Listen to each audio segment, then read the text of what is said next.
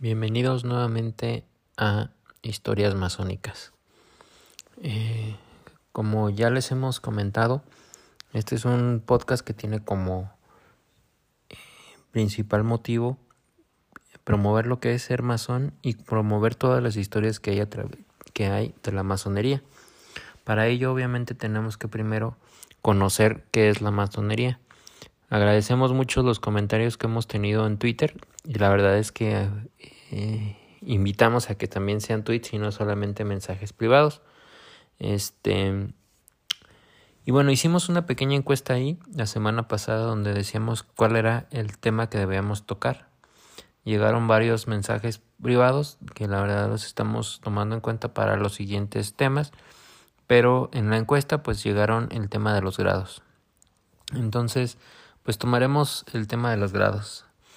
Eh, dentro de los grados masónicos, eh, tenemos que entender que la masonería tiene tres etapas principales, eh, que esas básicamente funcionan igual en, casi todos los, los, ritos que existen.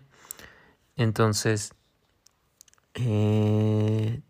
partiendo de ello, vemos que existen básicamente tres, tres grados. El aprendiz, el compañero y el maestro. Entonces, cuando alguien se inicia en automático, pues tiene el grado de aprendiz. Hay que recordar que este grado está inspirado en el libro de, Ruth. Eh, para los que tengan la intención, pues la verdad es que es un libro bastante interesante que viene en, eh, en la Biblia. Entonces, pues vale la pena que lo lean, aunque realmente es pequeño, pues cuando ustedes lo empiezan a leer entienden por qué hay que por qué se tiene ese grado de, de aprendiz. Y bueno, en, en, resumen significa cuando uno se quita eh, los zapatos y empieza a caminar con los ojos cubiertos. Ese simboliza la conciencia ordinaria, natural y cómo se interactúa con el mundo. Significa que es cómo vemos al mundo desde el principio, cómo, hemos, cómo partimos de lo que ya sabemos y empezamos a realmente desde ahí tener varias ideas. Entonces, eh, nuestra iniciación, como ya lo, lo tocamos la vez pasada, pues es un tema bastante interesante que vale la pena que tú lo vayas viviendo y que además eso nos hace reflexionar entre varias cosas, entre ellos la imagen de Dios o cualquier otro ser supremo en el que se tenga una creencia personal, pero para hacerlo más simple vamos a decirle Dios. Y entonces nos dice eh, que la Biblia y casi todos los libros tenemos varias obligaciones hacia Dios. Entonces, eh, pues esto nos lleva a que para cumplir esas eh, obligaciones, pues tenemos que utilizar varias cosas, entre ellos la educación, nuestra capacidad de análisis, nuestra capacidad intelectual, y estas van a ser nuestras principales herramientas. Cada una de ellas pues las tenemos eh, reflejadas de manera simbólica en alguna de las cosas que practicamos o que tenemos dentro de la masonería, como por ejemplo es el mandil, el escoplo y el calibrador, que cada uno pues tiene su significado y los iremos viendo poco a poco. Entonces, las, las tres columnas que, sostienen a este eh, primer grado pues es la sabiduría, la fortaleza y la belleza.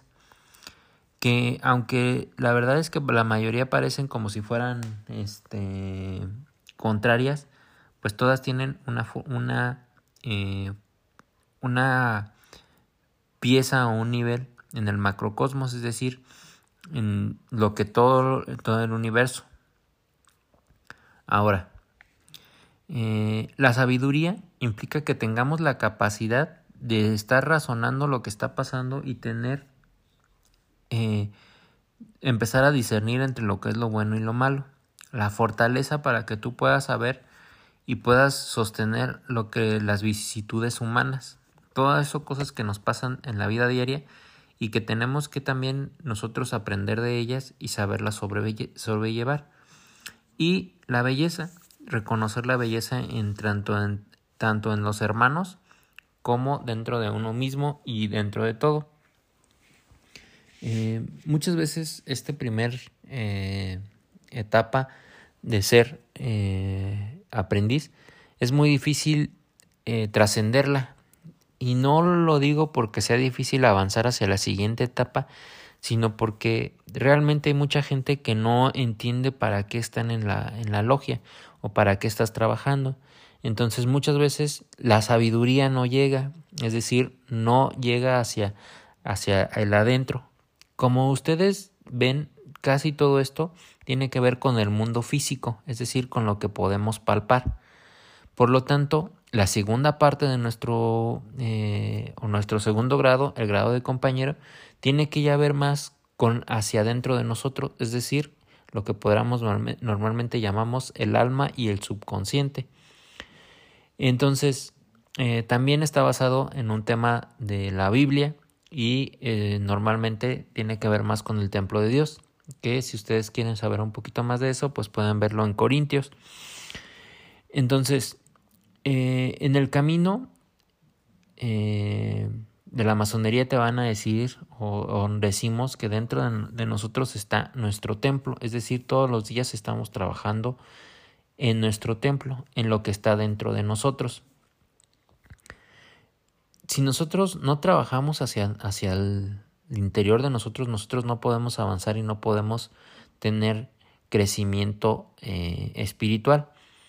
Y una de las cosas principales que tenemos que tener es que nosotros no podemos eh, no podemos tener una, eh, una alma limpia o una alma verdaderamente que pueda crecer si nos dejamos arrastrar por las pasiones. ¿Qué son las pasiones? Pues todos estos que son como las antivirtudes, ¿no?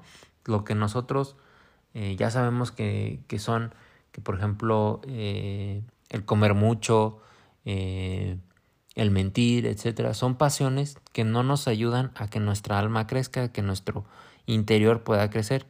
¿Cómo vamos a, saber cuáles son estas? Pues para eso necesitamos la regla o simbólicamente la herramienta de la regla, que nos da la oportunidad de medir hacia adentro de nosotros y saber si, si realmente tenemos esa, esa, ese problema o esa pasión Después tenemos que el nivel nos va a decir qué tanto de esa pasión está eh, pesando en nuestra vida. Es decir, si esa pasión nos está llevando hacia el mal o hacia ah, tener una vida incómoda o tener una vida eh, que realmente no nos hace felices. Y por último, eh, llegamos al grado del maestro. El grado del maestro significa la conciencia, la espiritualidad y la muerte. Para ello, pues existen varias también herramientas y está basado en el mito del arquitecto Hiram Abif, que fue el constructor del templo de Salomón. Entonces, eh, nosotros tendremos que entender que la muerte es una de las partes importantes de la vida, es vital y tenemos que saber cómo llegar a ella. Entonces, para ello, pues también tenemos varias herramientas, como pueden ser Obviamente estas herramientas no son herramientas, aunque son herramientas físicas, no son herramientas que tú las vas a utilizar físicamente, sino que son eh, nuevamente eh, una abstracción o una eh, simbólico de lo que está pasando. Entonces tenemos el lápiz que nos representa la creatividad, el carrete o el cordel para poder ser el nivel y el compás las herramientas de diseño que realmente eh, pues se utilizan mucho. Entonces, a partir de ahí, eh, el grado del maestro, pues es, se dice que una vez que llegas al grado del maestro entendiste básicamente lo que significa ser un masón. Obviamente cada uno de estos, eh, de estos grados implica un trabajo bastante interesante hacia adentro de nosotros, hacia afuera y hacia la sociedad. Yo lo que les digo es que normalmente en un aprendiz te puedes llevar hasta un año en lo que entiendes lo que significa y lo que lo interiorizas. En el compañero más o menos ocho meses y en el maestro pues puedes durar toda la vida. Realmente es bien importante que cuando llegues al grado de maestro no creas que acaba tu, tu, tu crecimiento o acaba ahí realmente, sino lo que están diciendo es que en ese momento tú ya puedes empezar a tomar eh, más decisiones si lo pensamos como, como si fuera una, la adultez, ya puedes tomar decisiones administrativas, es decir, puedes empezar a decir, bueno, nosotros como grupo queremos que pase esto, queremos que se haga así, así. Pero también yo creo que una de las partes importantes de ser maestro es que tú ya puedes empezar a compartir tus conocimientos como aprendiz, al aprendiz. Entonces, eh, siempre se ha dicho que el mejor, la mejor forma de aprender o de corroborar, corroborar que realmente aprendiste es que eh, le enseñes a alguien. Por lo tanto, un buen maestro pues tiene la capacidad de ya tomar un aprendiz bajo su, su, su brazo, bajo su ala, ¿no? Y en este caso, pues también si tomamos ese mismo, este, esa misma idea, pues el compañero también tiene la obligación de ayudar a, su, a, a los aprendices a realmente eh, pasar o a empezar, a empezar a crecer. Por último, eh, quiero decirles que existen varios ritos. Dentro de cada rito, pues existen varios grados. Entonces, dependiendo del grado del rito, ahí existen diferentes grados. Por ejemplo, en el antiguo, eh, el antiguo, en el rito escocés antiguo y aceptado existen 33 grados. Cada grado, pues, implica realmente un conocimiento que estás aprendiendo. En el, en el, en el, en el rito de York, pues existen 13 grados y existen pues así varios, ¿no? Eh, también pues agradecerles a, que realmente existen, eh, comentarles en lugar de agradecerles, existen varios, eh, varios otros ritos, por ejemplo el rito francés que tiene 7 grados, el rito escocés rectificado de 6 grados y el rito de Memphis que tiene hasta 99 grados masónicos.